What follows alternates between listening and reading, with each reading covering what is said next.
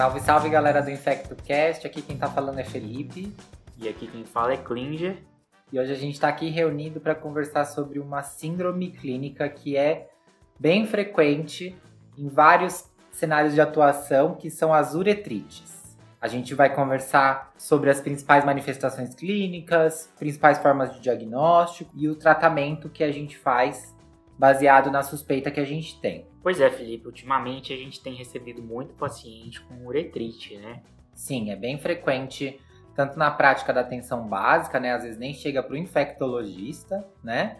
Mas todo mundo que vai trabalhar em pronto-socorro, posto de saúde, é, até mesmo em enfermaria, às vezes o paciente está internado, ele vai manifestar ou ele pode ter sinais de que ele está com uma uretrite, né? Então, acho que é um tema muito interessante que todos os médicos e médicas devem ter conhecimento para poder avaliar, diagnosticar e tratar. Exato. E o mais legal de tudo é porque a uretrite tem uma gama assim de, de sintomas, né? Que pode ser um sintoma bobinho, né? Que o paciente nem se incomoda, até um sintoma uh, incapacitante. Sim, eu acho que isso é muito importante que o Klinger já começou a falar, é que é uma, uma doença que vai se apresentar às vezes na forma só de infecção, diferenciando um pouquinho só para quem não lembra, quando a gente fala de infecção é quando o paciente ele possui aquele patógeno no sistema, mas ela não está causando propriamente uma doença, não está causando sinais e sintomas. Então ele pode estar tá manifestando de uma forma assintomática. Então uma infecção assintomática uma uretrite assintomática, né? Isso não quer dizer que ele, por exemplo, não possa transmitir, que ele não possa mais na frente manifestar, que não seja importante a gente identificar e a gente vai falar esses cenários também das uretrites assintomáticas. Exato. E a gente vai dividir então as uretrites em uretrites não infecciosas, nas uretrites infecciosas, nas uretrites persistentes ou recorrentes. E dentro das, das uretrites infecciosas, a gente faz a grande divisão de uretrite gonocócica e uretrite não gonocócica. Exato, porque aí vai mudar o tratamento. Bom, então para a gente começar falando assim sobre o que, que é uma uretrite, como a gente já começou introduzindo, esses sintomas eles podem ser múltiplos, né? Então o paciente ele pode ter uma disúria, esse paciente ele pode ter, pode ter um, um, um corrimento, né? Um corrimento que pode ser de quantidade suficiente para manchar a roupa íntima dele, que vai, que vai ser branco, amarelo, verde e até amarronzado. Alguns pacientes reclamam muito no primeiro jato de urina, do primeiro na, na primeira urina do dia, que sente aquela disúria mais importante, e muitos outros já reclamam daquele desconforto uretral. Sim, é importante a gente lembrar as uretrites, elas nem sempre são doenças infecciosas é, e nem sempre são infecções sexualmente transmissíveis, né? Mas na sua maioria, elas representam, é, representam 50% dos casos de infecções sexualmente transmissíveis no Brasil, sendo a uretrite gonocócica 15% de todos os casos de ISTs. E é importante a gente lembrar que existem as manifestações no homem e as manifestações nas mulheres, né? E que diferencia, porque às vezes na mulher a gente pensa mais numa infecção de trato urinário, né? Porque isso pode confundir. A gente tem ali a uretra muito menor e que facilita é, a ascensão de agentes que normalmente colonizam a vulva e que podem causar itu, mas a gente também sempre tem que lembrar das uretrites, porque às vezes as mulheres não vão reclamar de descarga uretral. Isso é mais frequente nos homens. Ah, ou na verdade em quem tem pênis, né? Vamos falar corretamente, né? Então, nas pessoas que têm pênis, elas são mais facilmente identificadas, essas descargas uretrais, por, por conta disso que o Klinger falou. A gente vai ter, é, às vezes, sujando a roupa íntima, é, ou desconforto na ponta da uretra ali, na glande. Então, então as pessoas que têm pênis incomoda mais do que as pessoas que têm vagina e vulva.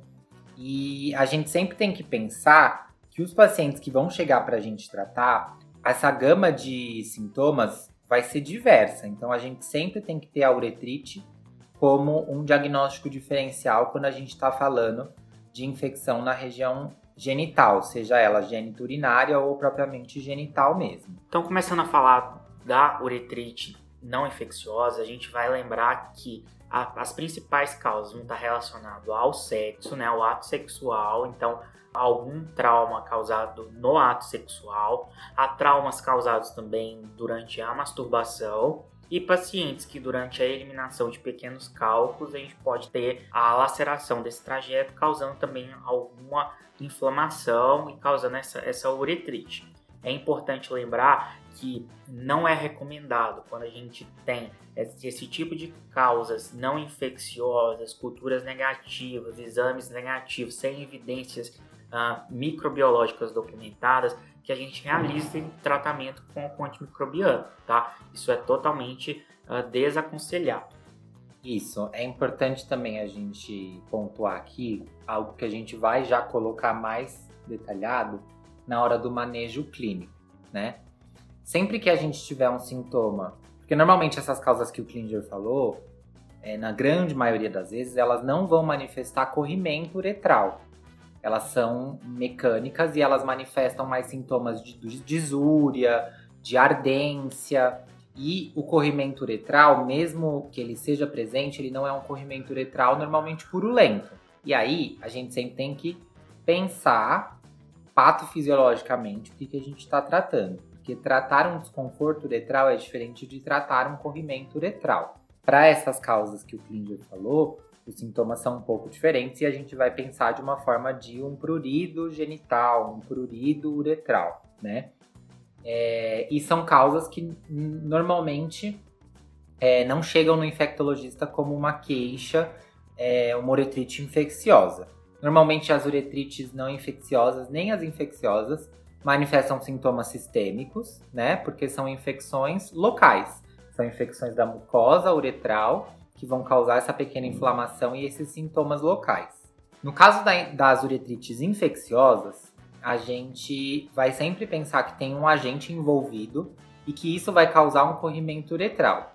Então, normalmente, o paciente vai chegar com essa queixa de corrimento uretral. Normalmente, quem chega com essa queixa são pessoas que têm pênis, né? Porque eu falei que é mais fácil, porque normalmente pessoas que têm vagina e vulva, o corrimento uretral às vezes pode se confundir com corrimento vaginal, e isso entra num outro manejo clínico, beleza? Mas os agentes normalmente são os mesmos. Na ure... No corrimento, pensando na uretrite infecciosa, a gente vai ter os agentes mais comuns, sendo a Neisseria gonorreia, que a gente já falou, que é a uretrite gonocócica, e na uretrite não gonocócica, a clamídia trachomatis. Além da clamídia trachomatis nas não gonocócicas, a gente também pode ver a presença de tricomonas vaginalis e de micoplasma genitalum, que está mais presente agora nessa última década.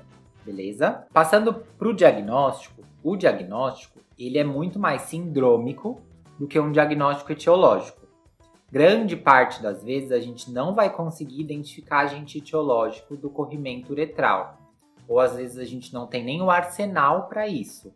Primeiramente, né? Não tem GRAM, não tem como fazer cultura e às vezes não tem PCR. Então, a gente fica com as mãos atadas e acaba tratando empírico, não é, Klinger? Sim, ah, essa é uma, é uma grande dificuldade, né? Porque limita muito a, a nosso diagnóstico e até ao dado epidemiológico. Sim, porque a gente certeza. acaba tendo muito paciente que a gente atende.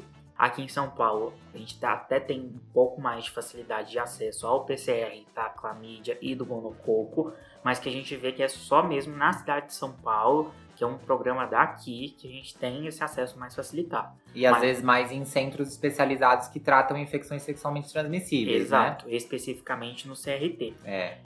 Então, é, a gente tem uma grande dificuldade, a gente acaba tratando empiricamente. Isso, para você ver o tamanho do problema que a gente tem, ultimamente foram estudar essas, essas uretrites gonocócicas, né? E a gente viu que que a gente estava tratando dessas, dessas, desses gonococos com ciprofloxacino, a gente já tinha uma resistência muito alta ao ciprofloxacino. É importante a gente lembrar, a gente vai falar disso no tratamento depois, mas as cidades de São Paulo, as cidades não, né? Os estados de São Paulo, Rio de Janeiro e Minas Gerais têm taxas de resistência de gonococo a ciprofloxacina maior que 50%. Então não é indicado no tratamento, no tratamento já colocado pelo próprio ministério, a gente já não, já não tinha nem no, no manual antigo, nesse novo eles já não recomendam para nenhum estado usar ciprofloxacino no tratamento, porque a gente já viu altas taxas nesses estudos que o Klinger falou, né? Altas taxas de resistência a cipro. E junto disso, a gente está tendo resistência agora a outros antimicrobianos.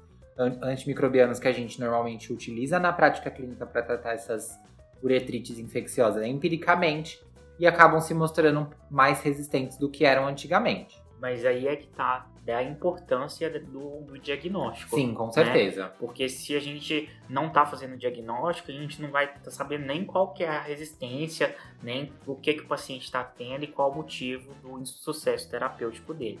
Então, a gente retomar essa discussão da importância do diagnóstico é muito importante, apesar da gente não ter esse acesso facilitado. Então vamos listar aqui para vocês os principais métodos diagnósticos que a gente tem para o diagnóstico de uretrite mesmo. Eu preciso avaliar e ver sair uma descarga mucopurulenta ou purulenta, então ter um corrimento purulento ou mucopurulento. No caso de avaliar essa secreção, que ela tenha mais de 4 leucócitos por campo em óleo de imersão, ou se eu for avaliar com diagnóstico de urina, eu vou, eu vou coletar a primeira urina do dia, então não é o jato médio, é a primeira urina do dia, que é onde vai ter a maior carga bacteriana, e eu vou ter que avaliar no microscópio, no campo, que tenha mais de 10 a 15 leucócitos por campo, ou mais de 15 mil leucócitos por ml, para eu diagnosticar uma uretrite. No caso de diagnosticar pelo GRAM a uretrite infecciosa, eu vou avaliar e nesse, nesse grão o que eu vou poder ver é a gonorreia basicamente, né? Que são diplococos gram negativos intracelulares.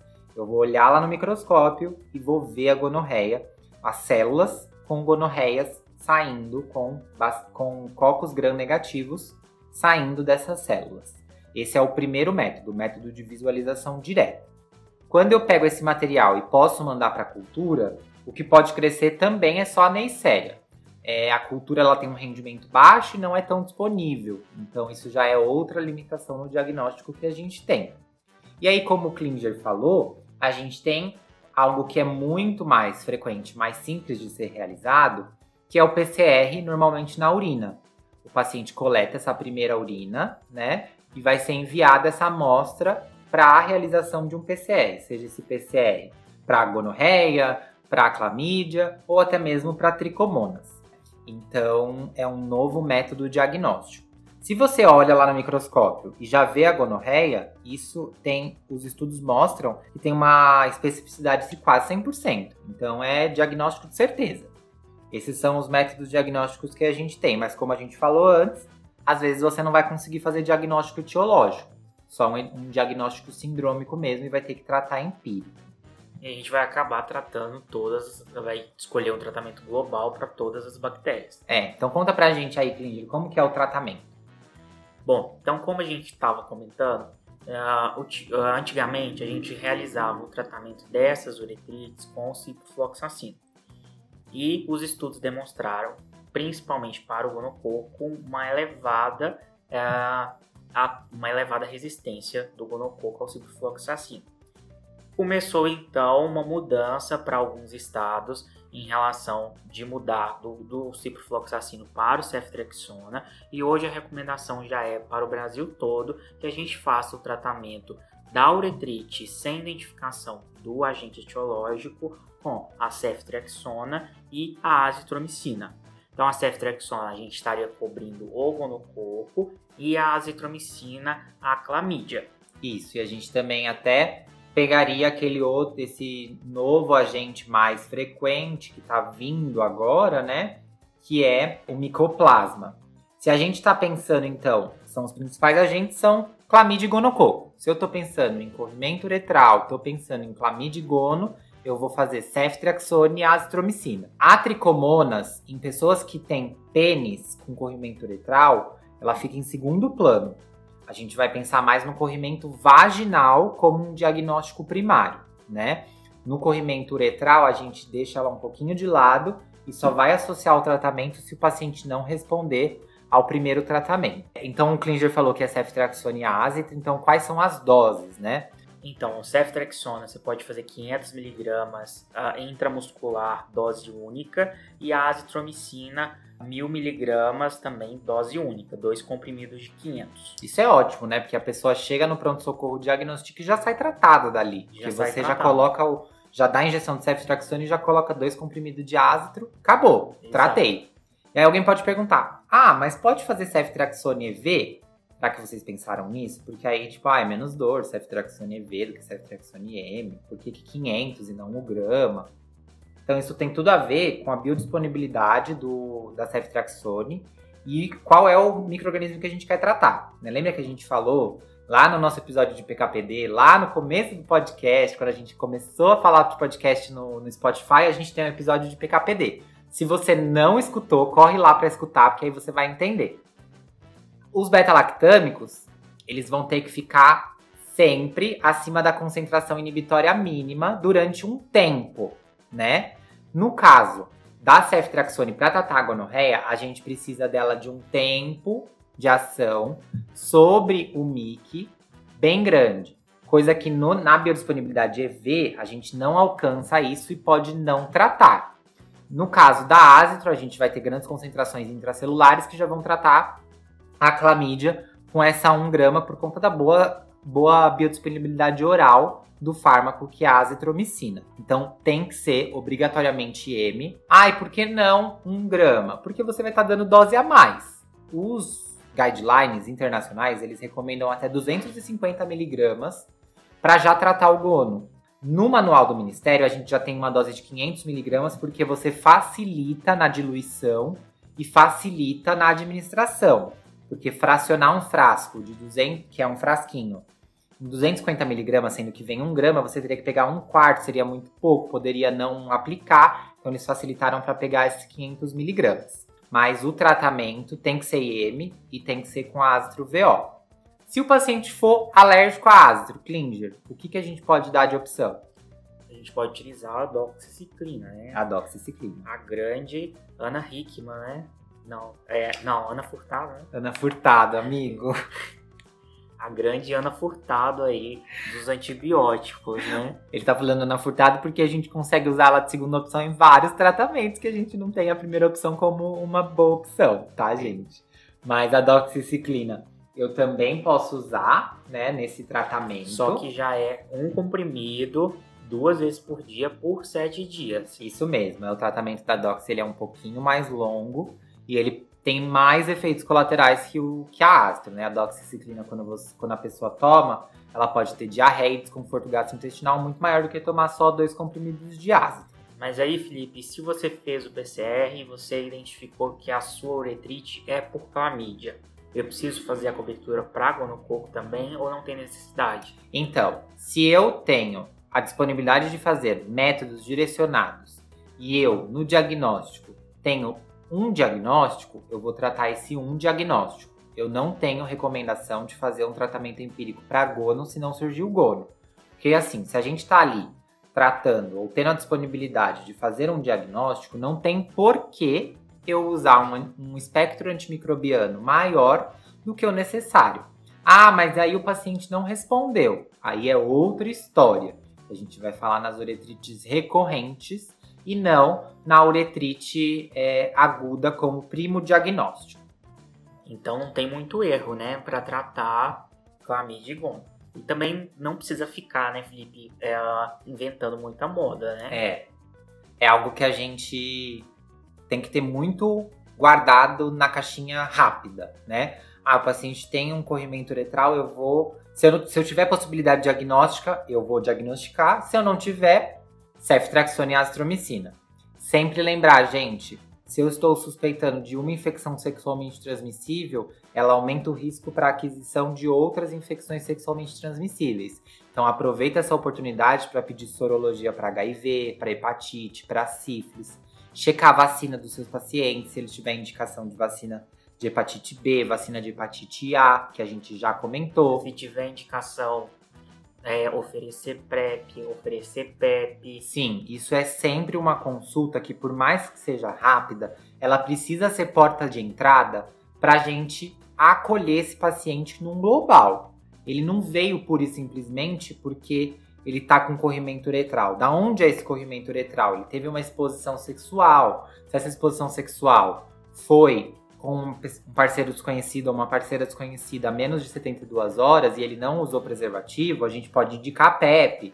Ou se já é a segunda infecção sexualmente transmissível dele de tratar em menos de um ano, ele já pode ser encaminhado para PrEP. Então, é muito importante a gente ter esse pensamento global.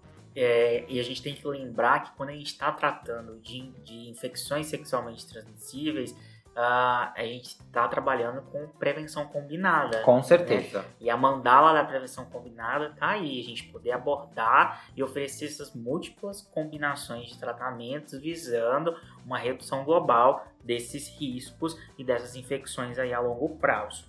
Com certeza. Mas uma coisa importante, Felipe, é, uh, é que a gente deixa claro para o nosso ouvinte que uh, as uretrites elas têm algumas complicações e complicações que, que causam, causam importantes é, incapacidades nesses pacientes. Sim. Como, por exemplo, uma, uma epididimite nos pacientes que pode levar à, à infertilidade, né? Sim, isso é importante a gente lembrar, porque se a gente não trata uma uretrite, ela pode. Porque assim, gente, vamos pensar: qual é a porta de entrada? É a uretra. Então, quando você está numa relação sexual, se ela é uma relação sexual insertiva, quem insere, os estudos mostram 17% de chance de pegar uma uretrite. No caso de, de receptivo, eu tenho 50% de chance. Então, pessoas que têm vagina e vulva têm muito mais chance de pegar a uretrite por infecção sexualmente transmissível do que pessoas com pênis, tá?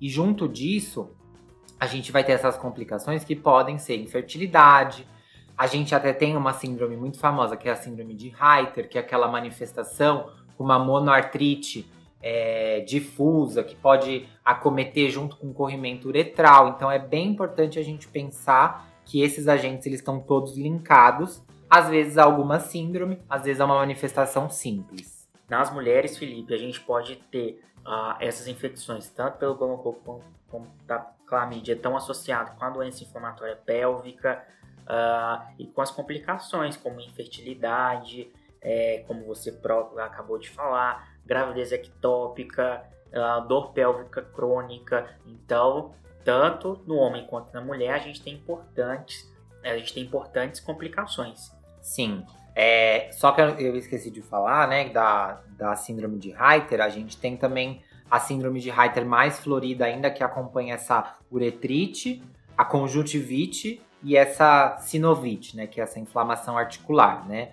É, então a gente sempre tem que pensar que às vezes não tem as três coisas, mas a gente pode ter, por exemplo, uma artrite com corrimento ou uma conjuntivite com corrimento. A gente sempre alertar aí, ab abrir as asinhas para clamídia, tá bom? E pensar que esse, essa bactéria ela pode acender o trato urinário e causar também infecção de trato urinário, mas muito raramente, tá, gente? Porque a gente tem aí uma difícil colonização pela questão da, do pH urinário de crescimento dessas bactérias. Felipe, e essa, essa infecção, ela pode, uh, os casos que ela começa a ter persistência e recorrência, quais são os motivos? Existe resistência ao ceftriaxona, por exemplo, na gonocócica? A gente vai ter que tratar com o quê? É, isso é importante você perguntar. É, já existem relatos de gono resistente a ceftraxone, são casos muito raros. Além de serem raros, são casos muito subdiagnosticados. Sempre que a gente pensar em recorrência de sintomas, a gente vai pensar em reexposição. É a primeira coisa que a gente vai pensar. O paciente que teve uma exposição, ele pode muito bem ter outra e pegar de novo. O tempo de incubação, gente, é muito curtinho. É tipo 3 a 10 dias para gonococo e até 15 dias para clamídia, então ele pode no intercurso voltar no seu PS de novo, uma nova uretrite, uma nova infecção. Ainda gente... mais por conta de que pode ser um parceiro fixo, Sim. uma parceira fixa, então ele fica se reinfectando, igual a gente falou no episódio de sífilis, né? O paciente, se eu não trato corretamente o parceiro ou parceira, ele vai ficar se reinfectando. E tem gente que tem três, quatro episódios de uretrite num, num único ano. Sim, isso é muito importante a gente falar. A gente tem que caracterizar bem a história para saber se, por exemplo, tratou, melhorou e depois voltou ou nunca melhorou. Isso é muito importante. Então, por isso que no manejo do, do corrimento uretral, na primeira a gente vai pensar nesses esses agentes mais frequentes e depois a gente vai passar, por exemplo, para investigar tricomonas e depois, se ele não teve melhora desses sintomas, é que eu vou começar a pensar em uretrites recorrentes, tá? É, uretrite pós-gonocócica, que o paciente ainda já teve uma, uma morte da bactéria, mas que ainda ficou tendo as suas manifestações, ficou ali o, a pessoa que tem pênis ficou tendo LUTs, né, que são sintomas de trato urinário baixo. Isso pode acontecer, tá, gente? Então aqui, só pra gente sedimentar, o, o, fluxograma de manejo clínico de corrimento uretral do Ministério da Saúde, que saiu agora em 2021, ele se dá da seguinte forma: tem uma queixa de corrimento uretral, e eu vou fazer anamnese e o exame físico. E aí, a partir disso, eu vou avaliar tudo isso que a gente já falou, e aí eu vou pensar: eu tenho ou não tenho um, um laboratório para diagnóstico?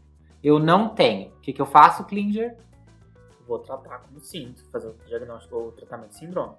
Tratamento sindrômico, CF ácido. Se eu tenho, eu vou coletar o material e aí a partir da coleta que eu vou tratar direcionado. Não identifiquei nada, eu vou pensar em outros diagnósticos diferenciais que não infectológico. Lembra? A gente está fazendo diagnóstico, então se eu não tenho crescimento ou identificação de PCR, eu vou pensar em outros diagnósticos, porque são métodos sensíveis, tá? E métodos específicos. Se eu identifiquei lá os diplococos gram-negativos, eu vou tratar para gono se eu não identifiquei ou identifiquei os dois, eu vou tratar os dois.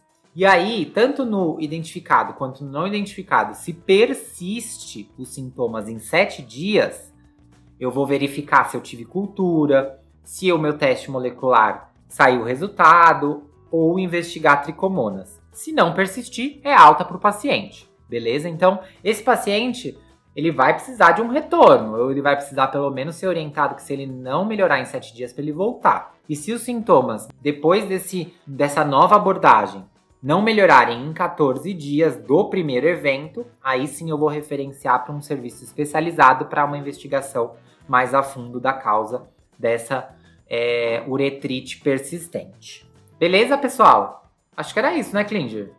Então é isso, pessoal. Acho que a gente não pode comer bola com esse diagnóstico. É muito importante a gente fazer essa vigilância, sempre examinar, né? É, a uretrite é uma coisa muito fácil de ver, tá? Na hora que você examina o pênis, você vê aquele cheiro forte, aquele odor fétido, o paciente já chega com, com essa queixa para você, aquilo tá incomodando ele.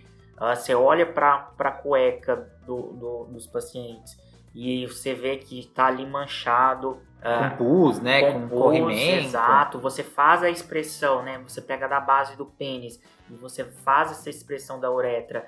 Você observa que sai, sai o corrimento. Então, uh, é um exame físico uh, mais fácil da gente fazer. E na vigência do corrimento uretral, você tá essa síndrome, a gente pode estar tá autorizado a tratar e orientar esse paciente. E evitar complicações e evitar também que isso se dissemine né? A gente sempre tá ali para quebrar essa cadeia de transmissão também.